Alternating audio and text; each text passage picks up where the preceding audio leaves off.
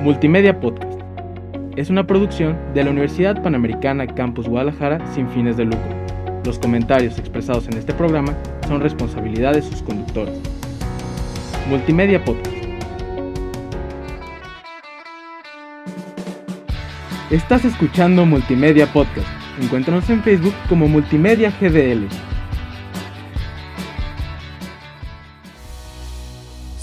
SparkUp, la incubadora y aceleradora de empresas de la Universidad Panamericana.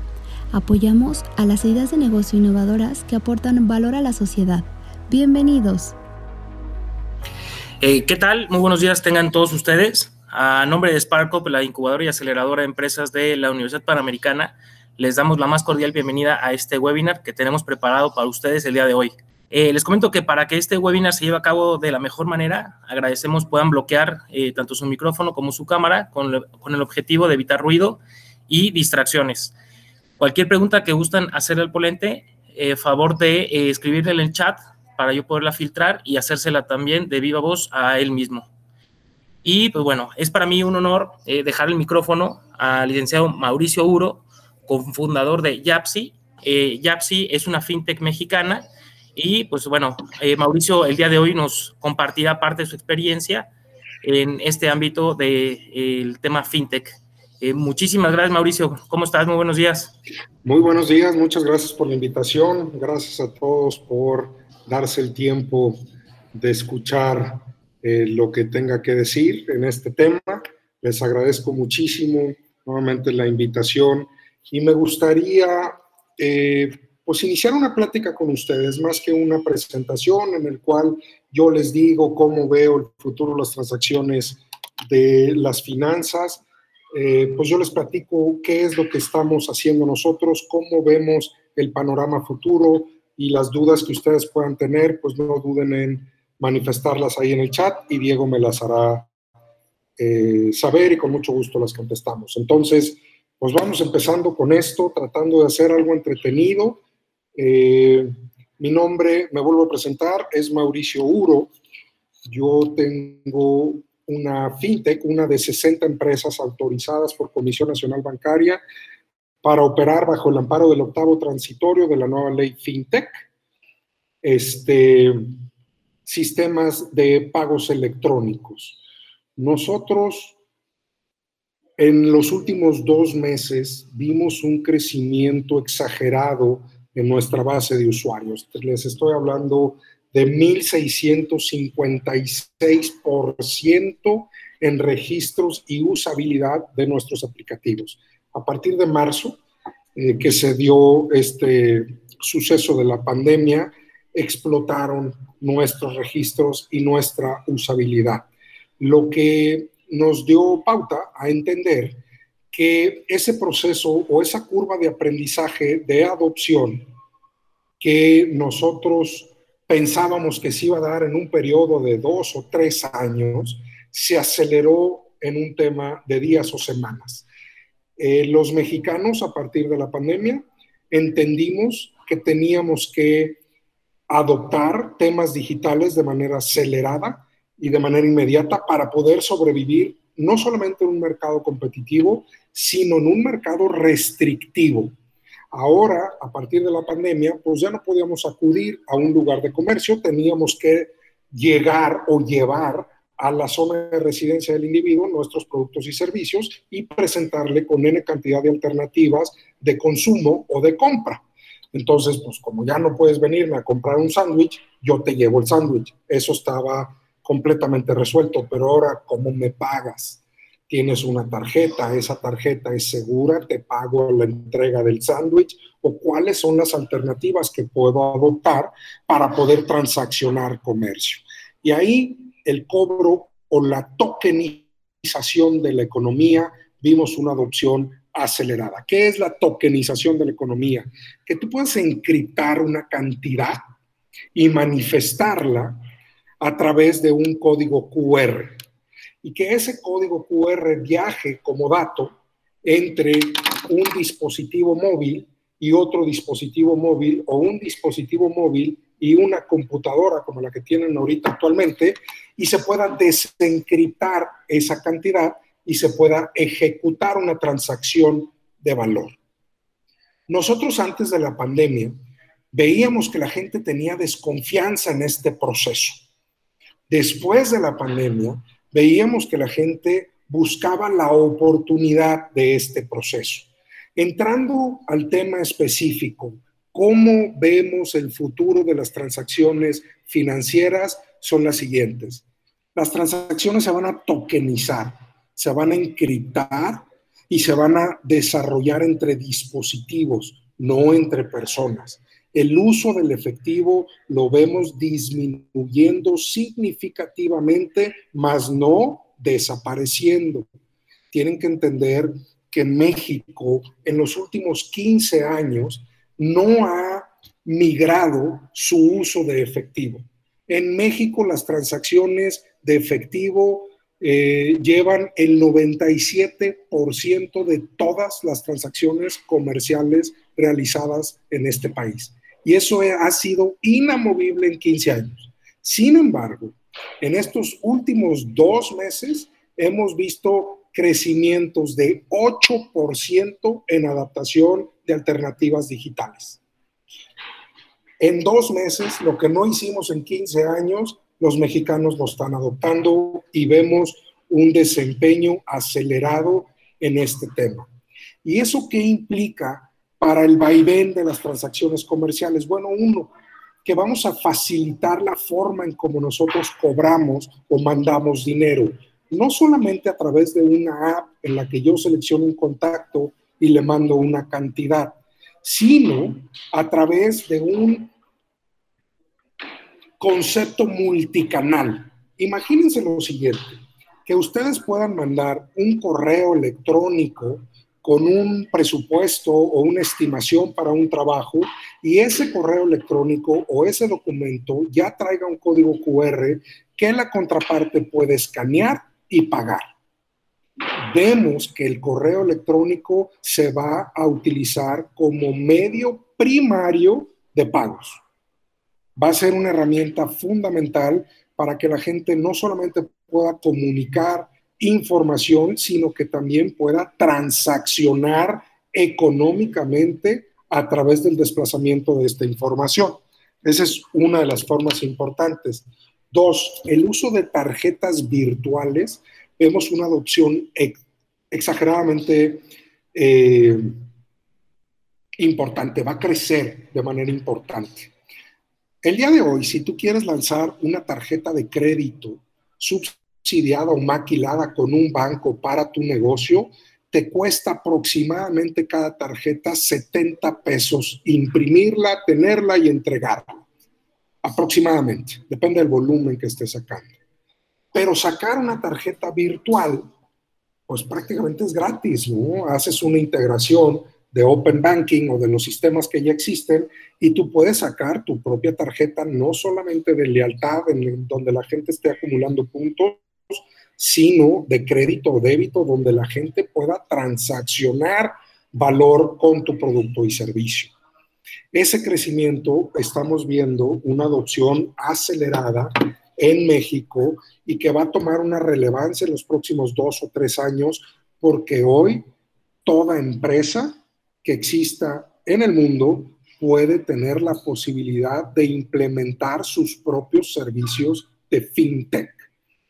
Y eso es muy importante, porque ahora los negocios pueden generar su propia marca, conectarse a un Visa o Mastercard y utilizarlo en todos los negocios que quieran. Y eso te da una facilidad de cobertura y una facilidad de transacción para poder no solamente usar este servicio en tu propio negocio, sino que también se vaya a otros negocios y tengas ese, eh, ¿cómo le podemos llamar? Pues ese servicio de integración de servicios financieros a cualquiera de los clientes que hoy eh, te proporcionan eh, estos, estos eh, servicios o estos productos y servicios. ¿no? Nosotros vemos desde gasolineras implementando sus propias formas de pago hasta boutiques de ropa que están implementando sus propios esquemas de pago. Al final del día, el dinero virtualizado es mucho más flexible que el dinero en físico. o el dinero impreso.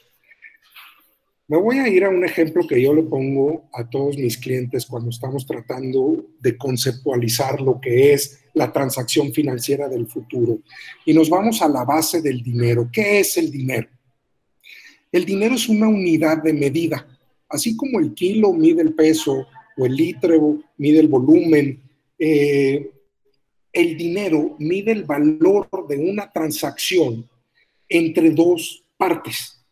Imaginémonos que estemos ahorita en la India y estamos en el aeropuerto en Mumbai y está por salir nuestro avión para venirnos a Guadalajara o a la Ciudad de México. Y estamos en un bar del aeropuerto y pedimos unas cervezas Corona y tomamos estas cervezas Corona y sacamos un billete de 200 rupias y pagamos 200 rupias y nos entregan la cuenta, nos subimos a un avión viajamos 17 horas o 18 horas, no sé qué tan largo sea el viaje, llegamos a la Ciudad de México, nos bajamos a esperar nuestro vuelo de salida a Guadalajara y nos sentamos en un mismo bar y pedimos otras coronas y volvemos a pedir la cuenta y sacamos otro billete de 200 rupias y ¿qué va a pasar?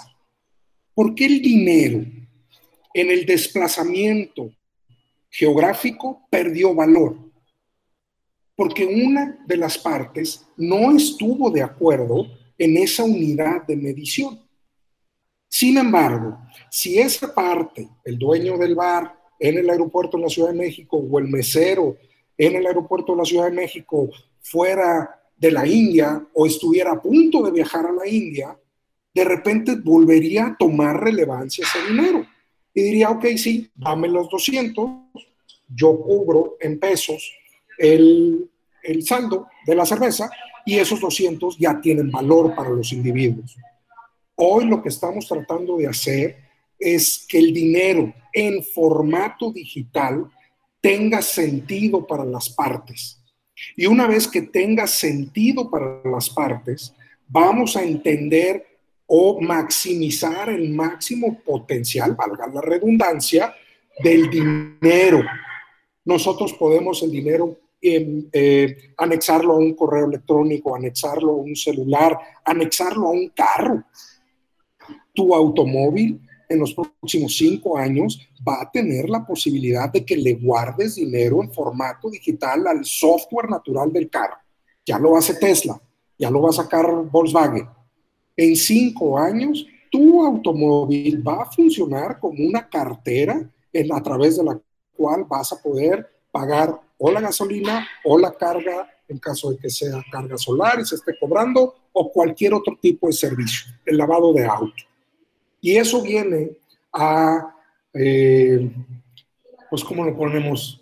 A crecer el Internet de las cosas, a potencializar el Internet de las cosas, porque entonces todos van a tener la capacidad de resguardar dentro del software operativo de esa específica cosa la posibilidad de transacción comercial o transacción financiera. Todas estas eh, alternativas de transacciones hoy empiezan a nacer, pero se están acelerando con la pandemia. Hay un dato importante. SPAY, que ustedes hoy lo conocen y lo utilizan para todas las operaciones que están realizando, SPAY nació en el 2002 sin embargo, se adoptó hasta el 2014 positivamente. O sea, en el 2002 nace SPAY, en el 2004 se lanza como una prueba en formato beta y empieza a crecer y adoptarse en un periodo de 16 años, 15 a 16 años. El año pasado, la CECODI, cobros digitales que lanza Banco de México, Lleva menos de un año de operación y ya supera el millón de transacciones mensuales. Sin embargo, todavía no está eh, mainstream, no está en una dinámica comercial efectiva, ¿no? No lo sentimos todavía, no tenemos una interacción diaria con ellos, pero va a ir creciendo de manera más acelerada. Y así como 2010 a 2020 cambiaron las transacciones financieras que conocíamos, los que estén muy jóvenes pues no van a recordar, pero en 2010 era muy común el uso de cheques para transacciones comerciales. tú llevabas una factura a una empresa, te entregaban un contrarrecibo que era un papelito y te decían regresen 15 días y aquí va a poder cobrar usted este, su dinero. Entonces regresabas en 15 días, ibas a caja, entregabas ese contrarrecibo, te entregaban un cheque, te tenías que ir al banco, depositabas ese cheque al banco y si el banco no era del mismo banco, tenías que esperarte de 24 a 48 horas para poder ver en efectivo o en firme ese dinero. Ese era el común denominador en 2010. Hoy en 2020, pues yo no recuerdo la última vez que haya cobrado un cheque. Sin embargo, no te puedo identificar en este periodo de tiempo de 10 años cuándo fue la fecha exacta en la que se dio ese cambio. Fue un proceso. No hay una fecha o una hora exacta en el que dije, ya no voy a aceptar cheques y ahora voy a hacer puros space. El mercado se fue educando en ese formato digital y hoy el cheque utiliza menos del 1% de las transacciones. Lo mismo va a suceder con los cobros digitales. De 2010 a 2020, a de 2020 a 2030, perdónenme, vamos a migrar de transacciones en efectivo y en tarjeta a transacciones dominantes por formatos digitales, por, por, por códigos QR, por transaccionalidad vía celular, a lo mejor por reconocimiento facial, no lo sé pero estamos viendo el nacimiento acelerado de todo este tipo de transacciones. ¿Cómo hago para compartirles mi pantalla? ¿Presentar ahora? Sí. Quiero presentarles, compartir, y me imagino que ustedes ya están viendo mi pantalla, ¿correcto? Correcto. ¿Pueden confirmar, Diego? Ok.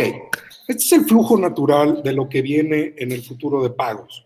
Uno, lo que les decía, todo va a ser un sistema de pago. Todo dispositivo electrónico hoy por hoy va a tener la posibilidad de convertirse en un sistema efectivo de transacción económica, ya sea un celular, un coche, un refrigerador o una cafetera. Lo vas a poder embeder y lo vas a poder utilizar como una alternativa de pago. Dos, la experiencia del usuario es lo que más va a importar en la experiencia de pago.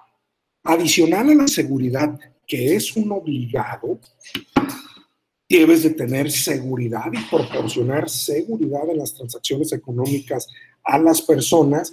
Cómo les hagas sentir va a ser fundamental en el proceso del pago, porque la experiencia del pago es un es una parte muy importante en la forma en cómo estás vendiendo tu producto y servicio. Facilitar el pago por N cantidad de medios debe de ser lo más sencillo para tu empresa. Lo más fácil debe de ser cómo te paguen. Todo lo demás se puede complicar, pero cómo te paguen debe de ser lo más sencillo. La plataforma es únicamente un habilitador.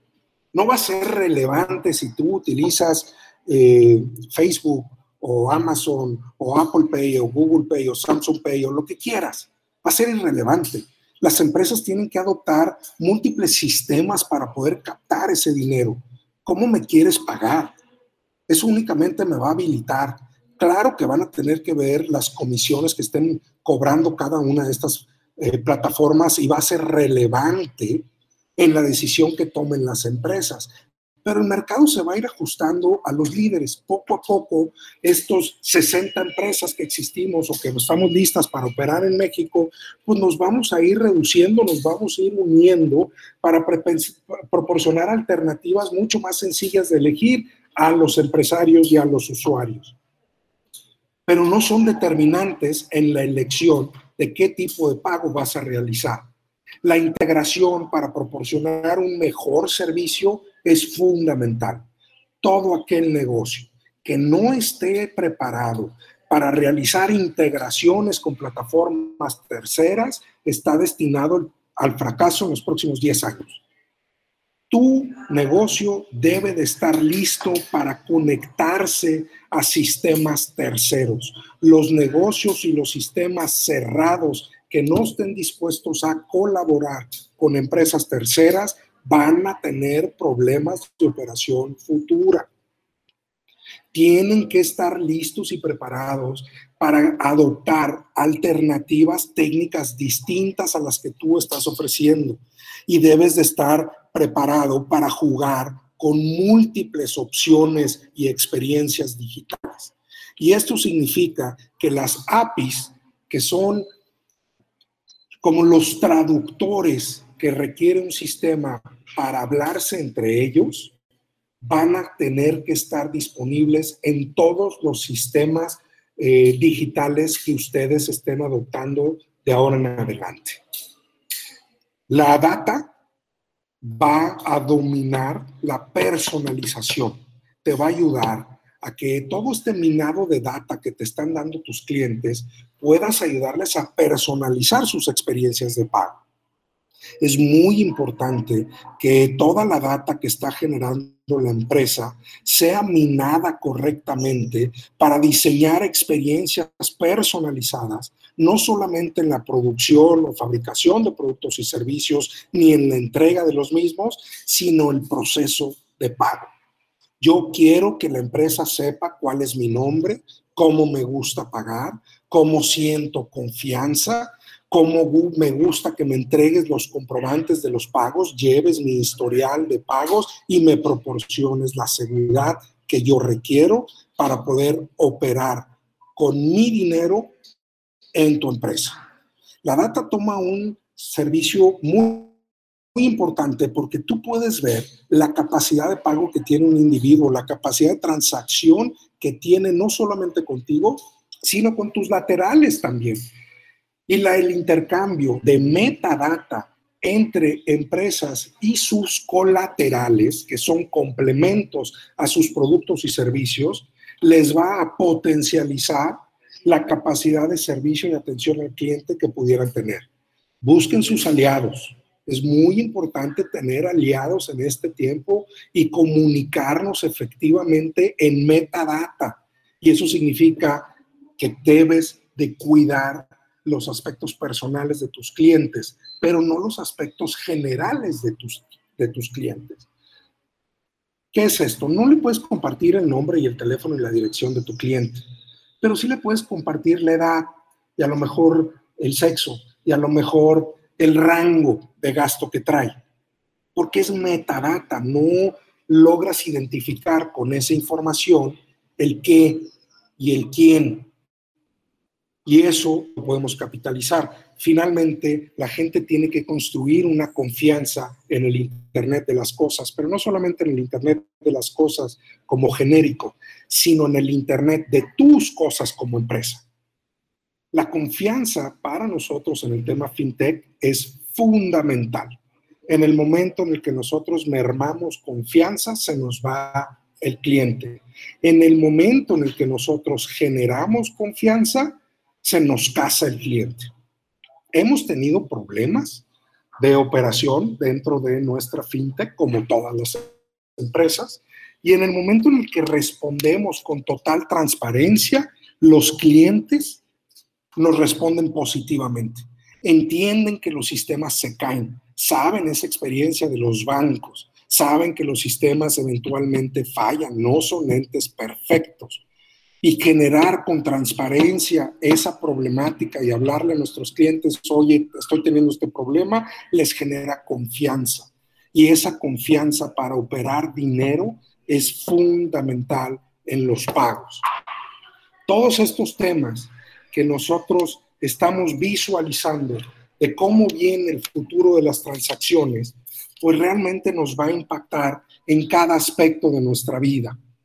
Ustedes van a ver que la forma en la que compran no es la misma forma en la que pagan y que la forma en la que deciden un consumo va a tener una afectación en la forma en cómo pagan ese consumo. Te doy un ejemplo. Si ustedes tuvieran un negocio de restaurante y no aceptaran ningún tipo más que efectivo, ¿cómo creen que sus clientes se van a sentir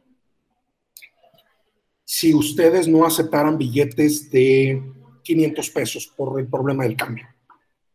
¿Va a mermar o no va a mermar el consumo? Por supuesto que lo va a mermar, porque tú no tienes la habilidad a distancia de entregar un cambio. Entonces necesitas proporcionar alternativas para que puedan consumir efectivamente sin necesidad de una múltiple transacción. Esto es, yo pago, tú me entregas un cambio. Tenemos que adoptar ese futuro de transacciones y facilitarlo en el monto específico que queremos transaccionar. Porque si multiplicamos el número de transacciones, el vaivén de transacciones, vamos a mermar la capacidad de desplazamiento de nuestros productos. Las tarjetas de crédito y débito lo entendieron. Si tú firmas o necesitas una firma autógrafa de la transacción, estás duplicando una transacción. Mejor darle un PIN y que genere ese proceso. Ese PIN es tu firma electrónica.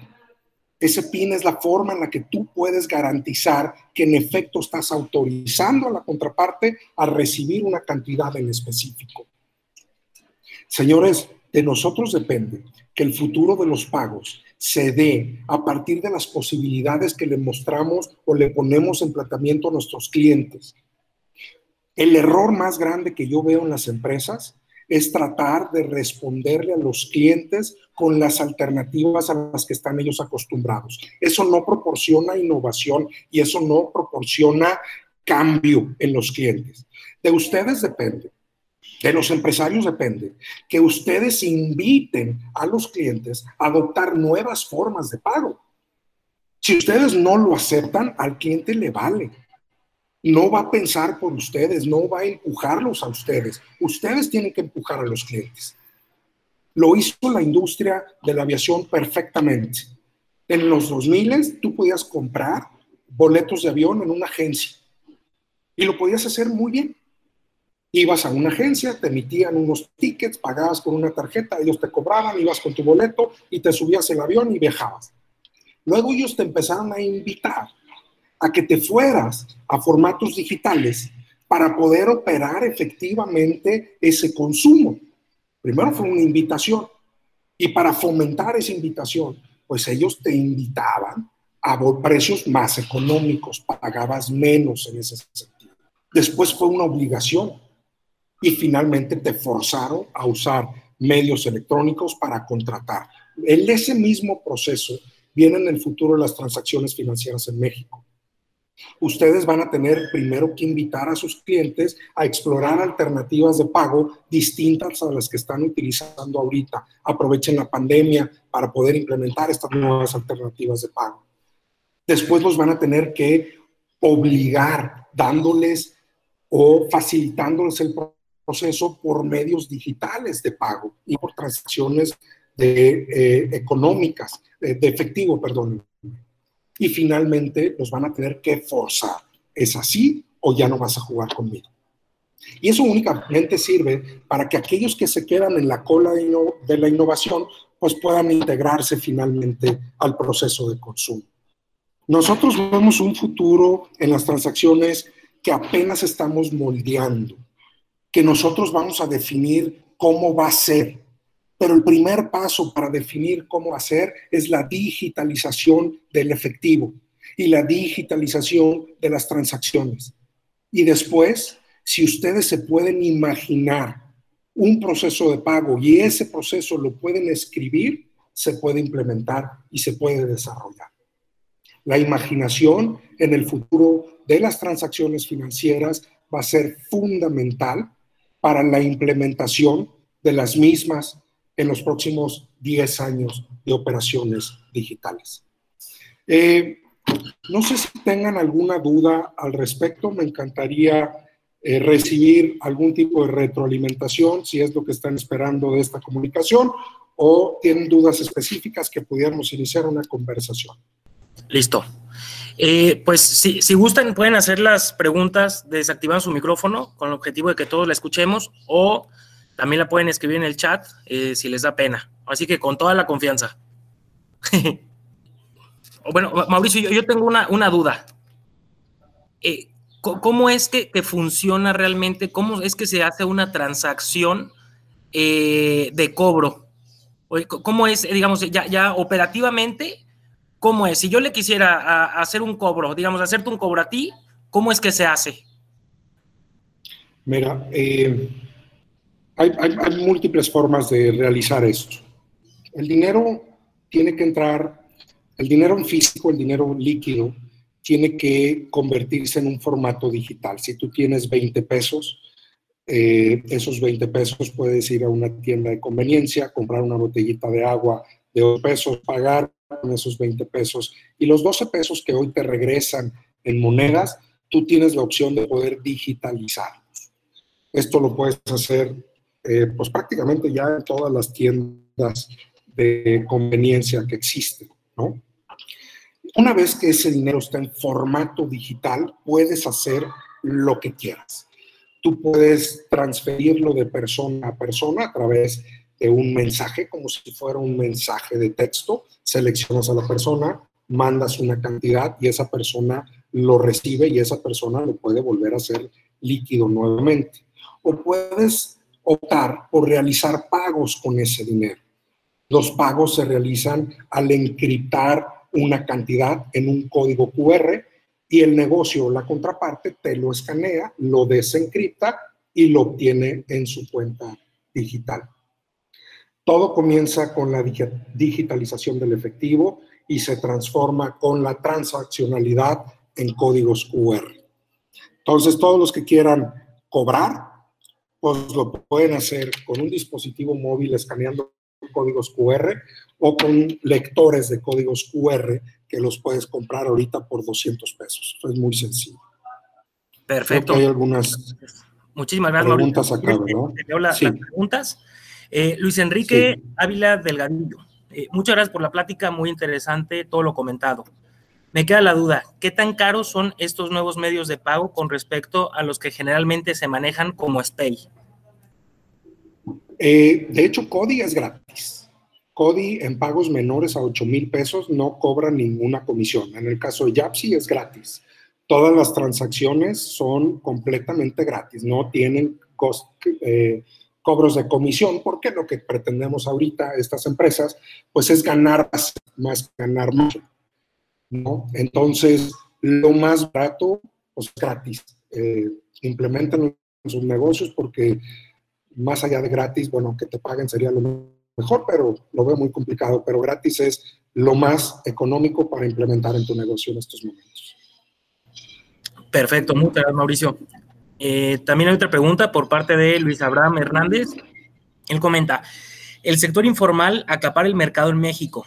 Este sector está acostumbrado al efectivo. Mi pregunta es, ¿cómo crees que este sector aceptará estas nuevas formas de pago, ya que es una costumbre de generaciones manejar efectivo? Qué, buena pregunta. Fíjate, no sé si vieron hoy lo que publica, bueno, ayer salió publicado el ETOE de INEGI, donde 12.5 millones de mexicanos se quedaron sin chamba eh, y muchos de esos, la gran mayoría, en el, en el sector informal. Es una cantidad brutal de personas. 12.5 millones de personas en los últimos dos meses se quedaron sin una posibilidad de ingreso. Nosotros vemos, sobre todo en el segmento informal, una alfabetización digital acelerada. De repente esta gente que estaba en la calle acostumbrada a tumultos en la calle para consumir su producto o servicio, pues se vio en estado de coma. Ya no había gente en la calle, ya nadie podía salir a consumir en tu puesto de tacos, o por lo menos no con la misma frecuencia que lo hacía antes, ¿no? O con la libertad o confianza de hacerlo antes. Y ellos son los primeros que están adoptando este tipo de soluciones. Nosotros en nuestra plataforma hemos visto desde taqueros que se suben y lo sabemos porque el nombre dice tacos fulano, entonces entendemos que son taqueros, hasta pagos de casas de apuestas, tandas, ha crecido muchísimo este, el pequeño negocio y el negocio que no trae una estructura formal está empezando a adoptar alternativas digitales o códigos QR como medios de transacción, porque es la forma más sencilla de venderte a distancia con el menor riesgo. La gente tiene la preocupación de que te pidan por internet y cuando llegues o no te encuentren o no contestes o no te pagan. El vandalismo del pedido es muy frecuente, si es que se puede llamar así ese nombre, ¿no? Que por internet te dicen, oye, me gustan mucho tus sándwiches, eh, tráeme siete. Y tú vas con toda la ilusión y te dan una dirección y resulta que no es cierto, que no existe ni siquiera la dirección y que nunca pidieron siete. Entonces te quedas con ese producto. Lo que quieres es la confianza de págame. Pero sabemos que hay mucha gente que no tiene tarjeta de crédito, tarjeta de débito y necesitan encontrar alternativas de transacción. Y ahí es donde Yapsi y las fintech tenemos una relevancia. Vete al Oxxo o vete al 7-Eleven, hazme el depósito, por lo menos del 50%, y luego págame en efectivo si quieres el restante. En temas de informalidad, creo que están superando la adopción de temas digitales que los negocios formales. Perfecto, muchas gracias. Y también hay, hay más preguntas eh, por parte de Daniela Guadalupe Hernández. Eh, perdón, ¿eh? eh sí. Alguien le están pegando. Sí, acá. Ya. ya, perdón, creo que ya este se quitó. Ahora sí. Una, ah. sí, por favor. ya, perdónenme, una disculpa. Eh, Daniela Guadalupe Hernández, eh, ¿cómo sería el proceso de pago, por ejemplo, para una empresa de servicios? Eh, igual, tanto producto como servicio en el proceso de pago es muy similar. Yo a las empresas de servicio les recomiendo que exploten correo electrónico, que en cuanto manden esas cotizaciones, manden ya anexo un código QR para acepta, págame y vámonos para adelante, ¿no? Eh, yo creo que es mejor, es más rápido el pago de transacción vía QR que inclusive las transferencias de SPAY bancarias. Entiendo que todos están acostumbrados a estas transferencias SPAY bancarias, pero las transacciones desde el celular son mucho más rápidas y mucho más cómodas. Imaginémonos un abogado o un contador que están tratando de vender la mensualidad o el servicio que estén poniendo yo mandaría mi cotización de los servicios o mi facturación y anexo al documento XML y el PDF un código QR con la cantidad para que el cliente pueda escanear y ejecutarme el pago. Entiendo que al inicio, pues nadie te va a pagar por ahí porque tú tienes que fomentar la educación de ese proceso.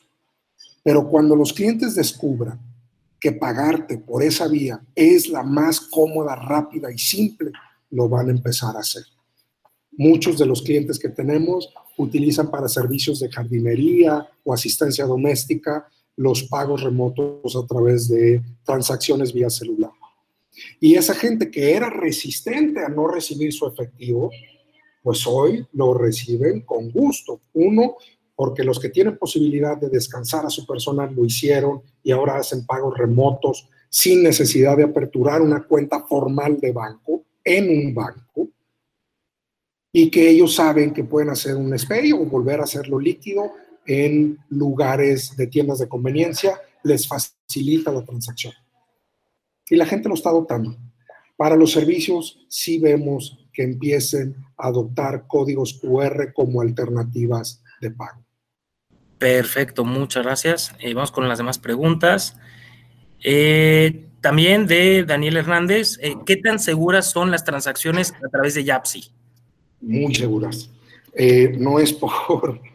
Eh, obviamente yo voy a decir esto, no les voy a decir, ah, no es inseguro, ¿verdad? Pero no, es muy seguro porque nosotros encriptamos toda nuestra información punta a punta para poder proteger las transacciones de nuestros usuarios. Nosotros entendemos que lo más importante para ti eh, pues es, tu dinero, es un voto de confianza que nuestros clientes tienen en, en Yapsi muy grande. Si nosotros no cuidamos de su dinero, estamos traicionando su confianza.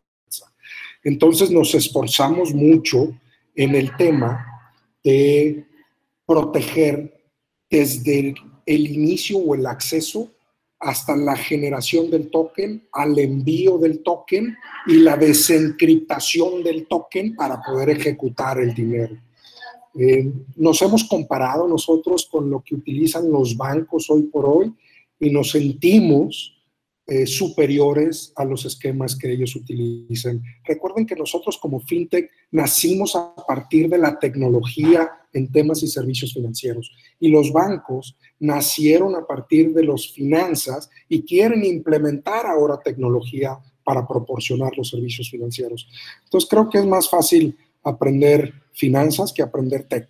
Nosotros nacimos de la tech y la protección de los datos es fundamental.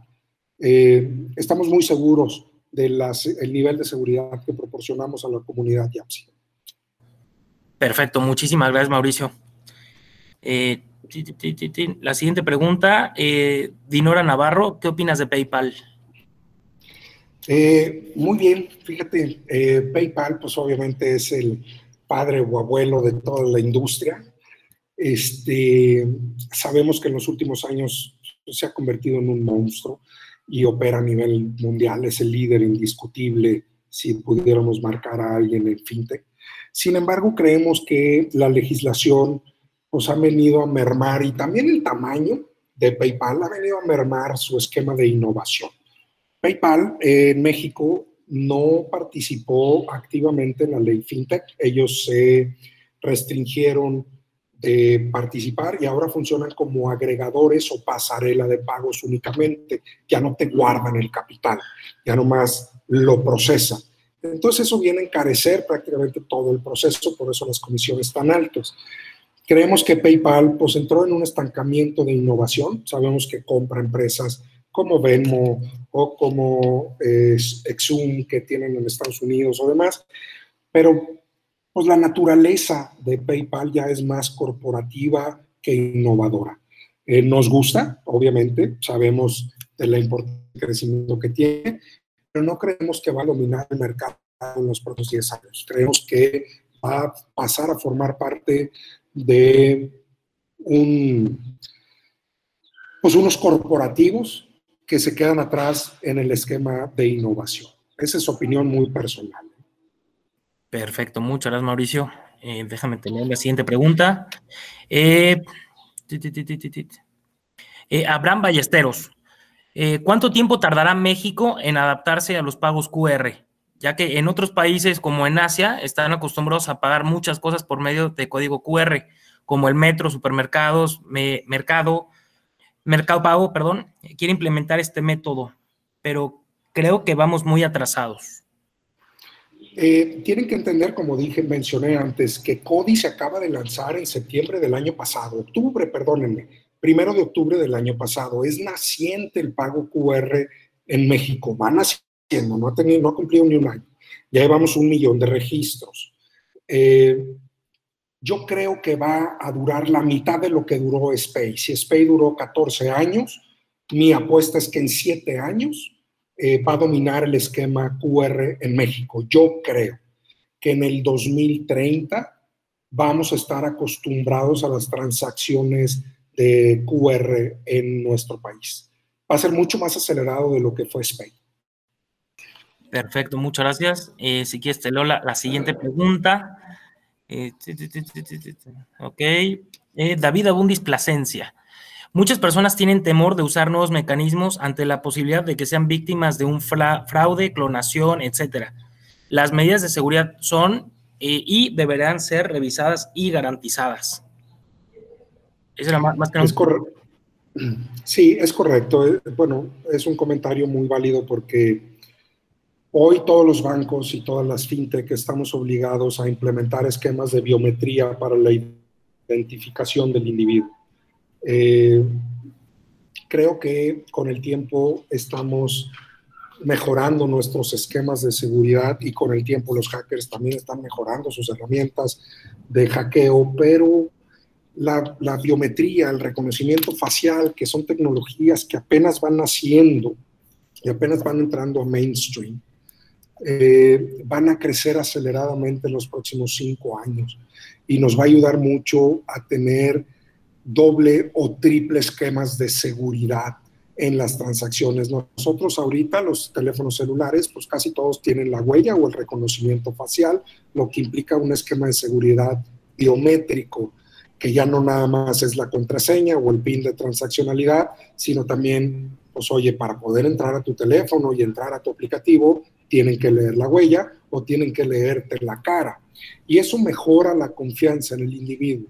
Pero tenemos mucho todavía que trabajar. Yo creo que hacen falta en México empresas dedicadas a la exclusiva identificación biométrica de los usuarios y que ellos se lo vendan a los bancos y a las fintech para que no cada quien tenga su propio esquema, sino que esté unificado o concentrado en una o pocas empresas todo el sistema de identificación del individuo para salvaguardar la transaccionalidad de pagos.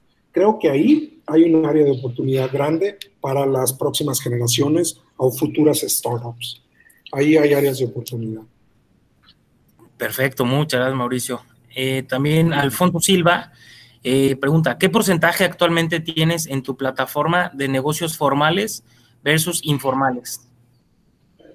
Hijo, eh, mira, en nuestra plataforma nosotros solicitamos obligadamente eh, RFCs. Entonces, me gustaría decirte que pues, no hay negocios informales, todos son formales. Sin embargo, sí vemos eh, un crecimiento de micronegocios.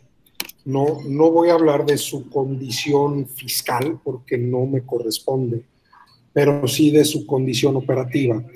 Eh, vemos aproximadamente tendremos un 40% de empresas que pudieran identificarse como medianas o grandes y 60% como pequeñas o micro empresas. No, no sabría decirte sobre informalidad o no, pero sí eh, un pedazo significativo son micro, microempresarios o empresarios independientes. Perfecto, muchas gracias. Eh, Luis Abraham Hernández, él eh, te da las gracias por la ponencia. Eh, Alfonso de Rep Compliance MX, él comenta, si no me equivoco, Yapsi es pasarela de pagos, más no wallet, y por lo tanto no están sujetas a la llamada ley FinTech. ¿Qué medidas de prevención de lavado de dinero y financiamiento al terrorismo tienen implementadas? Bueno, eh, nosotros somos una wallet, no una pasarela de pagos. De hecho, hoy no aceptamos eh, tarjetas de crédito débito, no procesamos con ellas. Entonces, sí estamos sujetos a la ley FinTech y operamos bajo el amparo del octavo transitorio. Eh, pero tiene razón, los agregadores de pagos no están sujetos a la ley FinTech. Nosotros sí, porque sí somos un wallet. Este, ¿me, repites la última parte de la pregunta, Diego? Eh, claro. Eh, comentaba, ¿qué medidas de prevención de lavado de dinero y financiamiento lavado de dinero. Sí, ya, perdón. Eh, nosotros tenemos desarrollado, bueno, implementado porque nos obliga la ley a esquemas de lavado de dinero, lo tercerizamos. Como la gran mayoría de los bancos, hay empresas especializadas en estos temas, porque el lavado de dinero es un truco muy, hijo, es todo un esquema eh, muy interesante. El resto del mundo, el mundo se maneja con sus variantes eh, de lavado de dinero distintas. México tiene algunas leyes, Estados Unidos opera de manera independiente al resto del mundo, México opera en un conglomerado que, creo que son 20 o 40 países que se ponen de acuerdo en su operación. Eh, tenemos todas las exigencias de la Comisión Nacional Bancaria, para poder operar de manera segura nuestro esquema de lavado de dinero.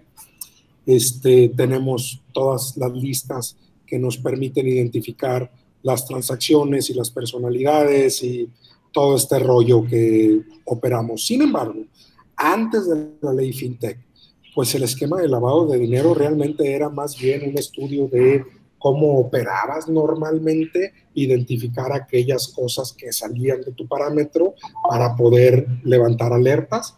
Pero hoy, pues bueno, ya implementamos todo un sistema de seguridad para reconocer los diferentes niveles de funcionamiento, nivel 1, nivel 2, nivel 3, y aquellas eh, operamos con listas eh, internacionales y nacionales para saber dónde sí pueden operar, quiénes sí pueden operar y en qué condiciones pueden operar. Yapsi está hecho no como una plataforma una cuenta bancaria primaria, aunque sí nos están tomando así muchos de nuestros clientes. Cuando yo conceptualicé Yapsi, nunca me imaginé que la usaras para comprarte un coche. Yo me imaginé más bien para que guardaras el cambio de la tienda de conveniencia y pudieras ir al cine o pudieras comprarte una cena un, algo sencillo en transaccional, un monedero realmente. Pero, pues bueno, el crecimiento nos exige los lineamientos gubernamentales y damos cumplimiento exacto a todas las eh, exigencias de financiamiento de lavado de dinero y financiamiento de terrorismo que las leyes internacionales exigen. Perfecto, muchas gracias Mauricio. Eh, la siguiente pregunta eh, por parte de Maite Mejía. Me interesó bastante el tema de que en México se maneja el 97% pagos en efectivo. Entiendo que es por estrategia para evitar el impuesto sobre el producto del trabajo. ¿Cómo se hará para que este porcentaje disminuya, sobre todo si no se tiene la educación financiera de manejar dinero en transacciones ¿Cómo crees que el gobierno pueda controlar este alto porcentaje? Digitalizando el dinero, forzando al individuo, ya empezó el gobierno a limitar el número de transacciones que puede realizar con efectivo. Hace cinco años tú podías comprar un coche en efectivo, no tenías problema. Hoy creo que eso ya no es posible. Tú no puedes llegar con medio millón de pesos y pagarlos y ya tener automóvil. Hay implicaciones de lavado de dinero en ese tema. Entonces, ese proceso ya inició, inició con gobiernos anteriores y gobierno va a ir acotando la facilidad con que utilizas el efectivo. Entendemos que el efectivo pues, es la mejor forma de pues, no rastrear una transacción. ¿no? Si yo tengo 20 pesos, pues se lo puedo dar a otra persona y es muy difícil que tú sepas que yo se lo di como tal en formato digital todo deja una migaja de pan. Es muy rastreable todas esas transacciones. Yo creo que gobierno, eh, sobre todo este gobierno de López Obrador, va a implementar y fomentar esquemas digitales para una aceleración de adopción eh, pues más intensa. Hacienda a partir del próximo año, creo que la pandemia lo está medio deteniendo, pero a partir de esta solución de este problema vamos a ver eh, un incremento en uso de esquemas digitales por parte del gobierno. Creo que en 10 años vamos a migrar a esquemas digitales y vamos a ver muy reducido el uso del efectivo. No desaparecido, pero sí muy reducido. Yo creo que el gobierno va a dejar de usar efectivo en algún momento. Perfecto, muchas gracias Mauricio. Este, Luis Abraham Hernández, él pregunta, ¿qué opinas del crecimiento que tiene Mercado Pago? Hijo, Mercado Pago pues es uno de los pocos unicornios que tenemos en Latinoamérica, entonces me da mucho gusto que ellos vayan liderando esta lucha o esta adopción fintech. Este, creemos que tienen todas las herramientas y todo el potencial y obviamente todo el capital para fomentar el uso de códigos QR como alternativa de pago. Y nosotros que somos mucho más chicos, pues obviamente capitalizamos el camino que ellos ya han venido abriendo para facilitar con nuestra base a nuestro nicho una experiencia grata. Eh, entendemos que Mercado Pago, pues allá está cerca de PayPal, no le llega a esos niveles, pero sí está muy cercano a PayPal y creemos que todavía mantienen una posición de innovación y eso me gusta mucho. Este, vemos un crecimiento significativo en la usabilidad de Mercado Pago, aunque sus comisiones creo que están muy elevadas. Pueden tener una posibilidad de bajar un poquito más, hacerlo más accesible al mercado. Perfecto, muchas gracias. Eh, también Alfonso Silva nos hace otra pregunta. Eh, siguiendo con el tema del sector informal, al momento de transaccionar de manera digital, la autoridad, eh, o sea, el SAT, se entera de una forma u otra. Pregunta, ¿cómo convencer al sector informal de que esta es la mejor forma de transaccionar y por ende el tema de los impuestos va, va, ya va porque va? Bueno, va porque va, más bien es una afirmación. Claro. Bueno, nosotros no usamos los impuestos como una forma de convencimiento, obviamente ustedes sabrán eso, ¿no? Pero sí usamos el tema de la seguridad. Eh, más allá de los impuestos hay una capa superior que es el tema de seguridad en nuestro país. nuestro país sufre una condición de inseguridad significativa y los asaltos están al pie del cañón. Es muy frecuente los asaltos en nuestro eh, sector informal. Y entonces nosotros tratamos de brindarle seguridad al momento de digitalizar sus transacciones. Mientras menos dinero en efectivo tenga, menor es el riesgo al asalto. La gente no va por el producto, no va ni seis tacos para jugar con una pistola. Te piden lo que traes en la caja porque quieren el efectivo. Si tú eliminas ese riesgo, baja significativamente la posibilidad de un asalto. Y por ahí llegamos nosotros, no por temas de fiscales, sino por temas eh, de seguridad y beneficios sociales. Ahora, sí es una barrera el que ellos piensen que los van a empezar a fiscalizar, pero bueno, ¿qué es mejor? ¿Pagar unos impuestos o saber que el gobierno te está fiscalizando o tener una pistola en la cabeza para tratarte de quitar el dinero? Ellos tendrán que evaluar esto y creo que están entrando en razón, lamentablemente, y están digitalizando su operación. Perfecto, muchas gracias Mauricio. Eh, Ricardo Rodríguez Rubio, él hace un comentario. Al gobierno le conviene se pague todo de forma digital para saber lo que ingresa a tu cuenta y poder cobrar más impuestos a todos. Y así será la tendencia para que vaya desapareciendo, el pago en efectivo. Y sí, efectivamente. Bueno, hay, hay, una mala concepción. No es cobrar más impuestos, es, es incrementar la base de cobro de impuestos, porque se puede prestar a una malinterpretación. No pagas más impuestos por digitalizar tus transacciones, sino que la gente que no está pagando impuestos, pues incrementa la base y nosotros tenemos un impuesto escalonado que ya está implementado de hace muchos años. Entonces tú pagas tu parte correspondiente, eso es todo. Eh, no incrementas tu pago, a eso me refiero, se incrementa la base.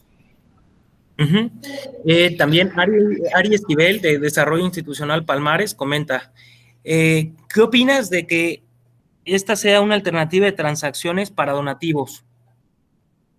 No, pues muy bueno. De hecho, para donativos, nosotros tuvimos un donativo muy exitoso recientemente para unas caretas eh, para el sector médico y recibieron donaciones de 80 pesos para donar estas caretas. Entiendo que se entregaron miles, no, no te voy a decir la cantidad exacta porque no la tengo, pero sí sé que son miles. Eh, facilitar la donación de pesos y centavos a través del dispositivo para instituciones de carácter filantrópico va a ser fundamental porque, oye, de que puedas donar 50 centavos, un peso, sin la necesidad de desplazarte, pues va a ser muy cómodo. Oxo lo entendió muy bien con su gusta donar su cambio. Para que tengan una idea, en alguno de los años anteriores, Oxo nada más con esa pregunta de gusta donar sus 50 centavos, pues recauda alrededor de 300 millones de pesos anuales. Entonces, facilitar el dar de poquito en medios electrónicos va a incrementar la captación de instituciones filantrópicas. Esos ya los tienen que usar a la voz de ya. Faciliten la donación. Perfecto. Eh, también en el mismo comentario, gracias por mostrarnos el dominio del tema y material. Gracias a ustedes. Gracias por el tiempo que me dan. Creo que ya son 10.58 se acaba a las 11. Eh, no sé si tengas una pregunta adicional o cerramos el tema. Eh, te comento que ya no hay este, ninguna otra pregunta, pero eh, me gustaría entregarte algo a nombre de la Universidad Panamericana. Creo que, bueno, hay, última, bueno, nada más es gracias, sí, es un agradecimiento. Nada más necesito que me, que me confirmes que se vea de forma correcta. Ah, sí, muy amable, muchas gracias, sí. Perfecto, pues muy bien, Mauricio. Pues a nombre de Sparkop, la incubadora y aceleradora de empresas y la Universidad Panamericana, nos congratulamos en entregarte este diploma, justo como muestra de agradecimiento por compartir, pues, tanto tu experiencia y conocimiento en este tema que es tan, tan, pues, tan innovador y sobre todo tan importante, ¿no? Entonces, sí. Les agradezco muchísimo la oportunidad. Muchas gracias por la invitación. Gracias a todos por soportarme una hora. Este, estoy a sus órdenes y eh, bueno, encantado de compartir este tiempo con ustedes y con Spark Up y la Universidad Panamericana. Un abrazo a todos y manténganse seguros. Muchas gracias, Mauricio. Igualmente, también te comento que les proporcioné tu correo electrónico en el chat porque hubieron bastantes comentarios y muchas personas interesadas en conocer más sobre YAPSI, entonces para que puedan estar ahí en contacto. Estamos a sus órdenes y, este, y nos vemos pronto. Perfecto, claro que sí. Muchísimas gracias a todos.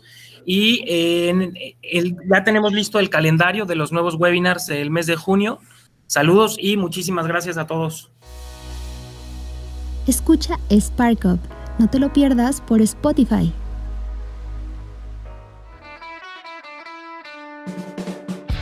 Estás escuchando Multimedia Podcast. Encuéntranos en Facebook como Multimedia GDL.